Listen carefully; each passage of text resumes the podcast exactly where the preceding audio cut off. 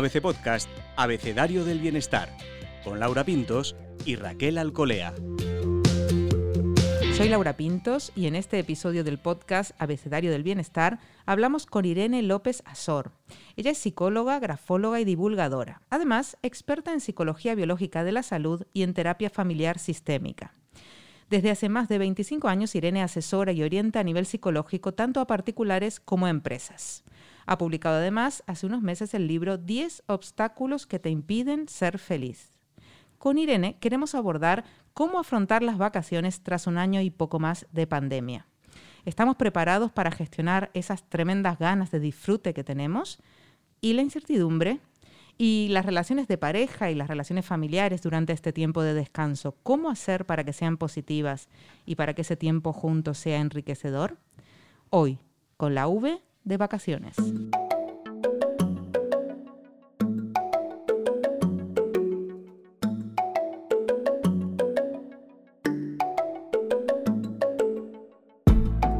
Me acompaña como siempre Raquel Alcolea. Raquel, ¿tienes más ganas que nunca de vacaciones? Sí, seguro, seguro que sí. Mira que siempre tengo muchísimas ganas, pero en esta ya llego desfondada. No sé si llego, ¿eh, Laura? No sé si Llegas, llegas, llegamos, todos llegamos. Qué curioso que, que estemos así, aún estando, habiendo estado confinados y con, con este tiempo tan distinto. Nos va a ayudar Irene López Azor. Irene, bienvenida a Abecedario del Bienestar. Ya, ya, encantada de estar con vosotras. Igualmente. Y con todos los oyentes, claro. Igualmente, Irene, de tenerte aquí. Cuéntanos, ¿qué nos pasa este año tan raro con estas eh, ganas de vacaciones que tenemos? Llegamos, mm, llegamos con mucho, mucho, mucho cansancio. ¿Lo notas tú Claro. con la gente que, que te consulta y a la que ayudas? Eh, sí, la verdad es que ha sido, bueno, están siendo un año y medio que llevamos ya de pandemia, ya, pues ya, ya, ya toca vacaciones. Yo creo que más que vacaciones físicas son vacaciones mentales. Hmm. Son vacaciones donde ya hay un agotamiento, sobre todo porque lo que decías al principio, a nivel mental, hay un, hay un concepto que a mí me gusta mucho exponerlo, que es el tema del cierre cognitivo. O sea, es decir, la incertidumbre, eh, esto hace que nuestra capacidad de pensar y de razonar mm, se nos desborde. Entonces, el ser humano está diseñado para cerrar cognitivamente, es decir, cerrar todo lo que abrimos, todas esas dudas o todos esos planteamientos, o bien para una dirección o bien para otra. Es decir, o bien para bien o bien para mal. Mm. ¿Qué ocurre cuando ya llevamos año y medio donde las normas van cambiando, donde el nivel de adaptación que nos exigen a nivel mundial, que esto se lo digo mucho a los pacientes de que no es solo para ti, que la pandemia es para todo el mundo, que no ha venido el COVID solo para ti en exclusiva, que esto siempre mucha gente tiende a personalizarlo. Eh, pues claro, ya llega un momento que dices, mira, por favor, ya, ya, ya, que nos vacunen a todos, vamos a, a- a desconectar de una vez, porque es todo el tiempo el miedo, el contagio, el tema de la muerte, eh, la situación económica, las emociones, el, al final es la falta de libertad. Entonces, esa falta de libertad que, que más o menos es la que todo el mundo sentimos en el ambiente, eso es lo que realmente necesitamos vacaciones. Necesitamos vacaciones de libertad, necesitamos Mm. vacaciones un poco de respirar aire puro, necesitamos vacaciones, bueno, pues sí, con conciencia, con respeto ante la pandemia, que eso nunca hay que per- perderlo, pero sí que es verdad que está todo el mundo muy cansado, muy cansado, muy cansado y sobre todo porque, y esto yo lo veo mucho en consulta, eh, yo a mis pacientes siempre les digo, a ver, ¿en un mundo sin COVID estarías así?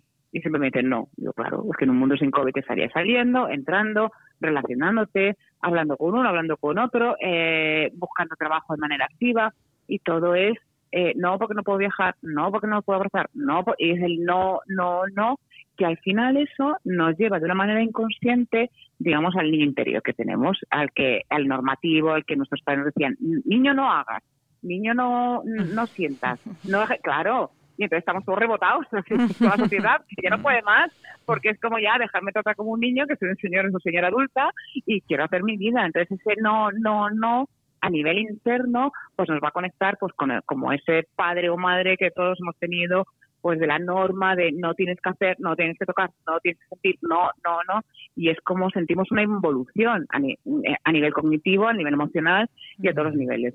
Consecuencia de esta, que estamos todo el mundo enfadados, que es lo que todo el mundo vemos, eh, las redes sociales ya es como un horror, porque es un hervidero de enfado más enfado más, más super enfado elevado al cuadrado, y con este nivel de, de, de enfado globalizado, pues todos necesitamos vacaciones para intentar regular y volver un poco a sentir las emociones por lo menos un poquito ubicadas, cada una en su sitio, no todo un, conjunto de enfados.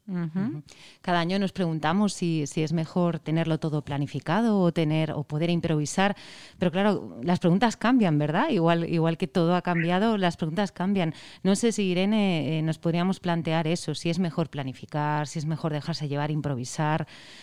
¿Qué hacemos en pues este año? Esto es, en todos los veranos, ahí se por haber, con pandemia y sin pandemia, siempre lo mejor es tenerlo un poco en coherencia a la personalidad de cada uno. Es decir, si yo soy una persona muy controladora, pues yo lo que te voy a recomendar siempre es que planifiques todo, porque si te vas a dejar llevar por la humanidad, entonces ahí, igual en vez de vacaciones, tenemos un bonito cuadro de estrés. Si soy una persona en mi personalidad que me gusta un poco la libertad y dejarme fluir, pues te recomendaré que, mira, te lances a cualquier página web de viajes sorpresas de último minuto y te puedas, eh, bueno, pues buscar un plan alternativo. Eh, partiendo de la personalidad que tenemos, que esto es muy importante porque por eso no hay mm, remedios mágicos para todo el mundo igual, tenemos que ser coherentes. Entonces, para unas buenas vacaciones, primero tenemos que saber qué es lo que yo necesito en primera persona. ¿Yo qué necesito? ¿Playa? Playa, pues playa. ¿Qué necesito? ¿Montaña? Pues montaña. ¿Qué necesito? ¿Mi pareja? Mi pareja. Ah, ¿Qué necesito? ¿Estar sola? Pues estar sola o solo. Da igual, pero es primero ver la necesidad y actuar en coherencia. ¿Problema del mundo con COVID? Pues que estamos más limitados. Estamos más limitados, entonces tenemos que planificar o dejarnos llevar en función de las posibilidades. Por lo tanto, si a mí me dicen, este año estamos más libres, pero que, por ejemplo, no podemos salir de España, bueno, pues tendré que esos planes hacerlos dentro de España.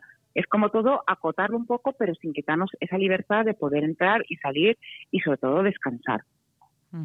¿Tú recomiendas desconectar, hacer una desconexión digital, que ahora se lleva mucho en, vacaciones? Bueno, vamos, el móvil que lo tiren a la basura a ser posible.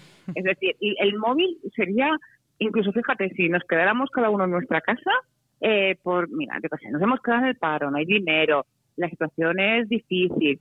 Bueno, pues desconectemos del móvil, que eso es fácil. O sea, desconectemos del santo móvil, porque eso nos tiene totalmente, ya no solo que nos haga perder el tiempo muchas veces, sino que a nivel autoestima nos hace compararnos con los demás.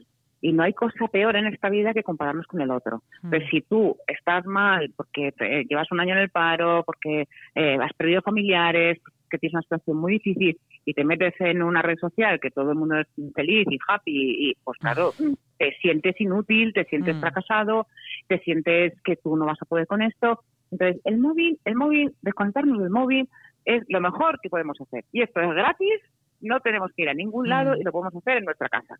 Y mm. desconectamos sobre todo, desconectando del móvil, es desconecto, o sea, la frase sería, desconecto de la comparación con el otro y me atiendo a mí mismo y atiendo a mi necesidad y atiendo a lo que yo realmente quiero y deseo para desconectar en mis posibilidades. Si yo estoy comparándome todo el día, pues claro, no atiendo a mi necesidad, atiendo a la de enfrente y es que mala suerte que todo el mundo viaja, que mala suerte que yo estoy aquí, porque, y esto se oye mucho, ¿eh? porque yo soy un desgraciado, soy una desgraciada, porque fíjate, y esto es todos los días en consulta el pan nuestro, o sea, todo el día. Mm, es que desgraciado soy, o que mala suerte tengo, o fíjate porque yo no puedo ser igual de feliz que el resto, y todo viene porque se comparan de una red social que es mentira, que digo, pues es que es mentira. Es que en el momento que ves un filtro es mentira, en el momento que ves a, un chico, una chica, un señor, una señora ya con un filtro es como, pues, ya que me, me, me, quieres vender? Pues véndeme tu arruguita, que está muy bien, véndeme pues por, por las cosas normales, Hmm. Pues, algo más natural. Y creo que esa naturalidad se ha perdido mucho. Y es un buen momento ahora en vacaciones quien pueda disponer de ellas de por lo menos desconectar de la red social que a mí me parece imprescindible. Y si podemos también desconectar de mm, de telediarios varios y de humanidad pues mejor. Ya escuchen solo los podcasts y que vean series. Eso es. es muy bonito y, y, eso es mucho más natural y atiendes mucho más a tus gustos, a, lo que tú necesitas en cada momento. Solemos decir también, Irene, que las vacaciones son una prueba de fuego para las parejas, ¿no? Y, hmm. Pero claro, no sabemos si este año esto es distinto, porque claro, ha habido un confinamiento, un teletrabajo, un tal. Digamos que no ha habido esas rutinas locas en las que podían estar parejas sin verse casi días, ¿no? Ahora ha cambiado todo. Hmm. ¿Cómo, eh, ¿Qué es eh, para la pareja las vacaciones este año? Pues, hombre, por regla general las vacaciones suelen ser el infierno para una pareja. O sea, mm, mm, pues claro, normalmente hombre, acaso no es una pareja bien avenida y que va todo fenomenal, pero bueno, en la mayor parte de los casos, de que los estudios así lo avalan, que en, después de vacaciones es cuando más divorcios hay. ¿Por qué? Pues porque es cuando realmente no hay no hay una vida que tape y que parte todas esas deficiencias de la pareja, te encuentras el uno con el otro, el otro con el uno, y ahí ya saltan todas las chispas. Entonces, imagínate todo esto que sucedía en un periodo vacacional de 20 días, 30 días, extrapolarlo a un año y medio. Entonces, yo lo que creo que va a ocurrir es que la gente va a empezar a optar por irse sola, porque si antes era complicado, o sea, si ibas todo el día con el de al lado y estás todo el moño y dices, mira, me fui sola de vacaciones o solo y que me dejen un poco en paz. Yo sí que creo que va a haber una avalancha fuerte de divorcios y, y si no lo ha habido ya, ha sido una cuestión de, de que hay una economía, bueno, pues difícil, donde hay un planteamiento complicado, pero que las parejas están cristaditas, pues, pues estamos todos, imagínate, en pareja, con el teletrabajo, con, con la familia, con la más responsabilidad emocional, más exigencia de lo normal y están muy cansadas, las parejas están están muy agotadas, muy agotadas, muy agotadas, pero bueno, para eso estamos los psicólogos, para saber, saber ver si esa pareja es salvable o no. que esto sí que es muy interesante, el decir, bueno, nos estamos matando, vamos a ver si esto lo podemos salvar o no lo podemos salvar. ¿Cómo se hace, Irene? ¿Cómo se hace? Suponte que esa pareja quiere, quiere salvar en estas vacaciones. ¿Qué puede aprovechar? O sea, ¿qué puentes puede tender para, para que hmm. no sea unas vacaciones de matarse, sino de encuentro o de reencuentro? Pues eh, una pareja que realmente quiere salvarse que eso es lo más difícil, pero que lo quiere de verdad, mm. eh, hay que ser muy honesto. O sea, este es el primer puente. Hay que ser muy honesto con lo que cada uno de ellos necesita. Mm. Y hay que ser muy honesto con, con qué estilo de comunicación tenemos con el otro y qué cosas no hacemos bien, porque siempre tenemos la bronca, la bronca al lado, es mucho más fácil. Mm. Entonces, es para empezar a hablar, responsabilizarnos cada uno de lo nuestro. Una vez que nos hemos responsabilizado, analizar dónde nos hemos perdido como pareja. O sea, antes del confinamiento estábamos bien, bueno, pues ¿qué teníamos en común antes del confinamiento? ¿Qué hacíamos en común? O esto lleva desde hace mucho tiempo y el confinamiento solo ha venido a decirte, mira, es que no, o sea, esto no va a ningún lado. Es, en el fondo es hacer una introspección de pareja, que, que es bastante complicado porque no, pero porque la gente no quiere responsabilizarse. O sea, esto es lo más difícil. Una vez que ya hemos llegado a ese punto, decimos, venga, va, pues lo intentamos. Nos vamos de vacaciones. ¿Qué hacemos?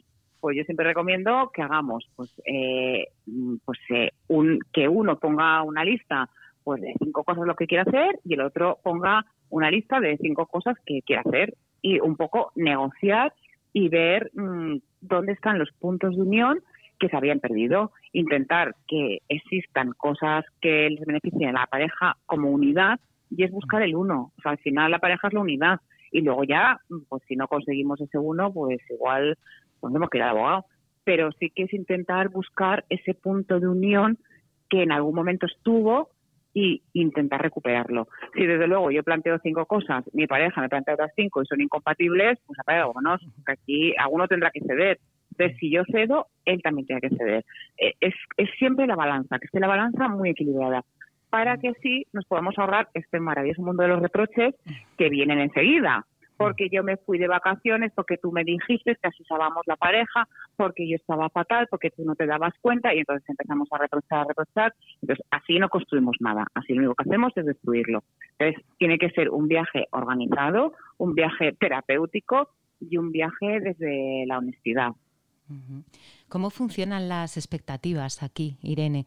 Porque, bueno, pues cuando uno ha pasado un año duro, eh, de mm. repente pone todas sus esperanzas y todos sus deseos y sueños en, la, en las grandes vacaciones, ¿no? ¿Y qué hacemos con eso? Nos pegamos una torta tremenda, ¿no? ¿Cómo hacemos? Pues claro, pues llegas y te tiras todas las vacaciones llorando. Lo mejor que puedes hacer es no tener una expectativa vacacional.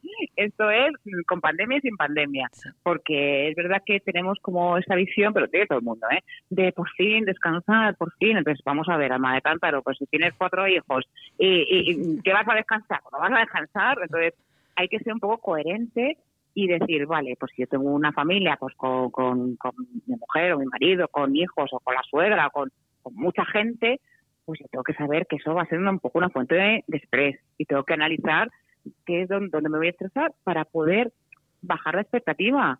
Esto es como las cenas de Navidad, pero si tú dices que te vas a matar con el puñado, pues, pues no discutas, no discutas, ¿para qué? ¿Para qué entras? Por lo mismo para las vacaciones. Entonces, sí que es verdad que lo que es muy importante es que veamos en nuestro plan vacacional qué parte es la que realmente puedo aspirar. Es decir, si yo me voy, con, pues en mi caso, yo me voy con mis tres hijos, pues yo ya sé que no voy a descansar con tres adolescentes en mi, mano, pues esto todos los años. Pero ¿qué hago? Pues digo, venga, pues ¿en qué momento puedo yo desconectar realmente? Pues me voy a la hamaca, me voy a la tumbona y yo me pido la tumbona con un bocata y soy feliz. Y entonces yo ya sé que cuando vuelva al apartamento voy a tener mm, tres dramas adolescentes y yo ya cuento con ello. O sea, tener la imagen que no voy a llegar al apartamento sin ningún drama adolescente con 20, 18 y 16 años, pues es fantasía, es mentira, no va, eso no va, no es real. Eso ajustado a cada persona, ya sea tanto individual como en pareja, en familia o, o muchos miembros de familia, es intentar buscar qué parcela de mí es la que realmente va a poder disfrutar. Igual eso voy a disfrutar una hora al día, pero esa hora va a ser para mí. Y eso es lo que tenemos que buscar para bajar la expectativa, porque si no, claro, si pensamos que las vacaciones van a ser maravillosas y que nuestros hijos de repente van a dejar de llorar y, todo el mundo va a alinearse para que estar todo feliz, pues eso es mentira, eso es, que ni Disney, o sea, no, eso no, no es real. Cuanto más realidad tengamos, más, más fácil nos va a ser manejar todo lo que nos ocurra, muchísimo más fácil. Has mencionado justamente a los adolescentes. ¿Cómo, cómo mm. conseguir eh, un poco más de armonía en esas vacaciones, que ellos también disfruten, pero que colaboren, pero que participen y también que no se pongan en peligro, ¿no? Con, todo lo que estamos ah, viviendo. Claro, el, tema de los adolescentes es un tema complejo porque ellos están pues en la efervescencia de la vida, quieren salir y, y todos hemos sido adolescentes, ¿vale? Entonces, para empezar a hablar, los, lo que siempre digo a los padres es, tu hijo adolescente no se puede poner en el adulto pero mm. tú sí que te puedes ser adolescente, ¿vale? Igual con niños, ¿vale? Es decir, el adulto siempre puede bajar, mm. pero un niño no puede subir, un adolescente no puede subir, por básicamente una cuestión de, edad, no, no tiene esa capacidad. Entonces, ¿qué mm. hacemos los padres siempre? Que es un error. Es que no te das cuenta, que yo estoy súper cansada, es que no tienes consideración, es que desde luego mi padre, bueno, no me hubiera dejado porque me llevaba raya, vosotros no sabéis lo que veréis, bueno, estas frases que decimos siempre, mm. pues las borramos un poquito de nuestro vocabulario y es entender que, en, que los jóvenes hoy en día viven en una sociedad, aunque no se lo crean, muy complicada, muy difícil. Es una sociedad de la inmediatez. Eh, están digitalizados, eh, están en la comparación continuamente. Hay, hay unos problemones de autoestima, de depresiones, donde antes es que no se veía, o sea, están disparados los índices de depresión en adolescentes. Entonces tenemos que intentar, bueno, pues ponernos un poquito en su lugar. Esto para abrir boca. Segundo, si yo estoy pagando el apartamento de vacaciones, pues hay unas normas en la casa. Hay unas normas de la casa y eso se dice desde el día uno. Mm. Entonces, las normas de esta casa son, pues, por ejemplo, comer todos los días juntos. Y, eso y tenemos que entender que los adolescentes quieren salir, quieren divertirse y quieren eh, pues hacer su vida. Entonces, si yo le voy diciendo el no, no, no, no, lo van a hacer, o sea, lo van a mm. hacer igual. Entonces, es mucho mejor mm, ser más sensatos y decirle las normas de esta casa en verano son, pues, mm. por ejemplo, pues se viene de la playa y uno se ducha y tiende las toallas, ¿vale? Que sea lo típico. O se come todo el mundo a la misma hora. Pero luego también respetar que hay un espacio para ellos y ahí, en cuanto al COVID, pues volverles a decir, o sea, esto no ha pasado, eh, tener cuidado, intentar, pues, pues, pues, lo que decimos siempre, eh, pues como decían las abuelas, mm, hija, no te pongas en un centro comercial de mucha aglomeración, no te vaya a pasar algo. Esto no lo decía vosotras. Pues esto es lo mismo versión COVID. Entonces es tener cuidado, pero un poquito por, por respeto social y, y bueno, yo creo que si se hace una labor de concienciación como diario, sin echar la bronca, sin comparar, sin, sin, sin valorar el esfuerzo que ellos hacen, pues al final toman conciencia, toman conciencia, pero hay que hacerlo desde un lugar, desde la sensatez, no desde la rabia, no desde la imposición, sino desde, desde la pura lógica. la pura lógica, la sensatez y la, y, la lógica matemática de toda la vida. Y ahí el chaval oh, va a intentar entrar o va a entrar mucho mejor que si le vamos imponiendo las cosas porque no nos va a hacer ni caso porque el adolescente no hace caso por naturaleza, o sea, es naturaleza humana.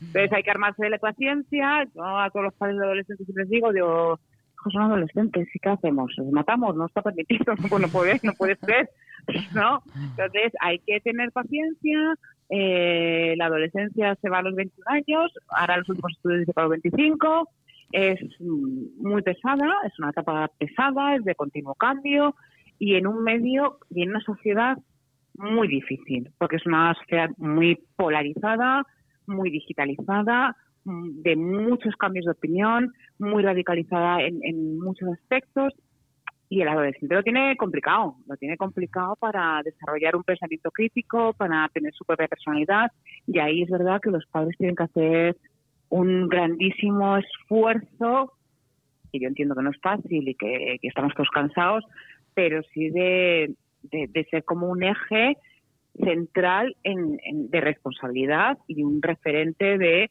lo que se puede hacer y lo que no. Si yo me voy todos los días de farra, pues yo a mis hijos, como les digo, no te vayas de farra, me van a mandar a la porra. A decir, hombre, estoy cenando fuera. Entonces, si yo quiero que mis hijos tengan ese comportamiento, pues hombre, tendré que yo hacer un poquito para que ellos lo vean.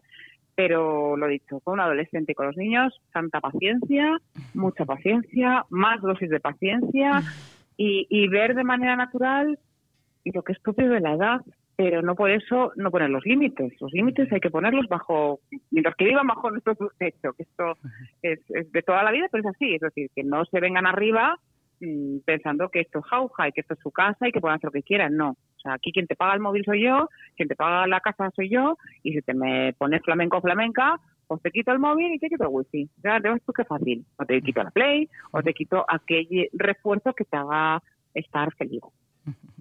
En el caso de los niños más pequeños, eh, sería útil, eh, porque hemos hablado de una cierta flexibilidad ¿no? dentro de unas normas, hmm. en el caso de los adolescentes, pero no sé si niños más pequeños conviene mantener ciertas rutinas, eh, porque a veces se descontrola todo, ¿no? Se descontrolan los horarios, las horas de dormir, de comer, de hacer. Hmm. Hmm. Esto, mira, esto hay muchísimas teorías y vas a encontrar a psicólogos que te van a favor y psicólogos que te van en contra en mi opinión, en mi experiencia, y como madre de tres hijos, que llevo divorciada 15 años y que me los he chupado con patatas, es decir, que he tenido como que ejercer una estructura muy, muy, muy bestia en casa, yo apuesto siempre por la misma estructura y una rutina. O sea, es lo mejor mm, que se puede dar a un niño pequeño. Porque si tú al niño le das estructura, el niño va a poder ser libre el día de mañana.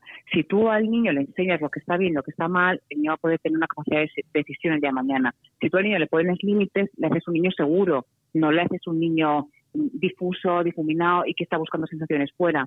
Pues cuanto más estructura pongamos a un niño, muchísimo mejor. ¿La flexibilidad dónde viene? Pues como pues en, en cosas donde no te tienes que enfadar. Por ejemplo, imagínate la típica madre pues que es vegana, ¿vale? es vegana y ella pues está fenomenal con su nueva alimentación. Y el niño de repente, pues oye, pues lleva a la boca pues un trozo de chorizo, te pongo. Pues hombre, no, hagas un drama de un, trozo de chorizo que el niño igual tiene dos años o tres, no se va a morir. Esto es lo que hablo de la flexibilidad. Entonces tenemos que ser conscientes que los niños quieren explorar el mundo, que los niños son inquietos, que los niños les, eh, se quieren sorprender continuamente con, con la emoción de la sorpresa. Pero si tú a un niño mm, le llevas la misma rutina también en verano, empezar vas a descansar mucho más. Porque a las nueve le tienes dormido como un bendito. Hay otros padres que te dicen, pues no, porque yo no me quiero perder, pues salir a dar una vuelta a las nueve de la noche con el, con el fresquito que está muy bien. Bueno, pues, pues, pues es tu decisión, mm, pero que sepas que si el niño me lo descontrola, el niño va a estar descarando hasta las tres de la mañana.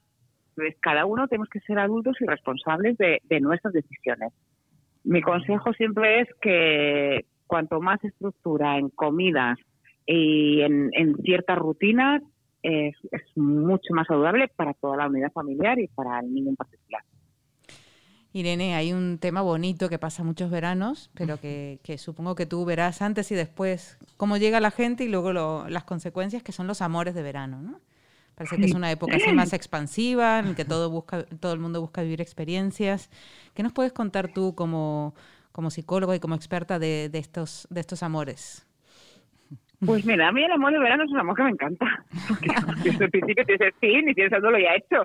Es maravilloso. O sea, el amor de verano es el mejor. Mm. Porque tú ya sabes que está condenado a, a fin que te digo. Entonces, bueno, pues te dejas llevar. Claro, es que mm, toda esa incertidumbre de me llama, no me llama, me escribe, no me escribe, me hará caso, no me hará caso en el invierno, pues en el verano tú sabes, pues que llega el 30 de agosto y no, pues es el amor.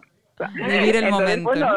claro, entonces lo, eh, claro, vives mucho más intensamente, mm. las emociones fluyen más intensamente, sabes que tiene un tipo de fin, aunque todos nos engañamos, decimos, no, porque esto lo vamos a conseguir, superar. Y nada, tú ya sabes que en noviembre ya, cri, cri, cri, cri, pasó mejor vida el pobre amor. eh, pero siempre va a quedar un amor bonito, siempre va a quedar un recuerdo bonito. Entonces, bueno, es un duelo que ya, digamos, que, que se hace un poquito antes, ya sabes a lo que vas. Eh, bien es verdad que no suele haber, por lo menos en consulta, no suele ser el tema principal. O sea, la gente que vive amores de verano lo suele contar de una manera como muy bonita, aunque luego estén hechos polvos llorando. Pero sí que es verdad que prefieren eh, vivir esa experiencia a no vivirla. Y de hecho yo la recomiendo, es decir, que si nos vamos a enamorar, nos enamoramos en verano, que, que menos trabajo, que estar aire acondicionado, que, que te lo pide más el cuerpo también salir, divertirte y bueno, pues una vez al año que podamos dejar riendas sueltas a las emociones, pues tampoco nos vamos a morir, que está muy bien, que luego tenemos que tener esas emociones para saberlas identificar y saberlas eh, posicionar en nuestro día a día cuando venga otra vez la rutina del invierno. Así que yo apoyo mucho el amor de verano, me parece el mejor amor de todos. Y no te vayas la cabeza, si llama, lo llamas. Entonces, el 70 de agosto y ya está. Sí. Pues nos vamos con esas ganas de disfrutar, de tener ciertos límites para que sea un poco más armónico todo.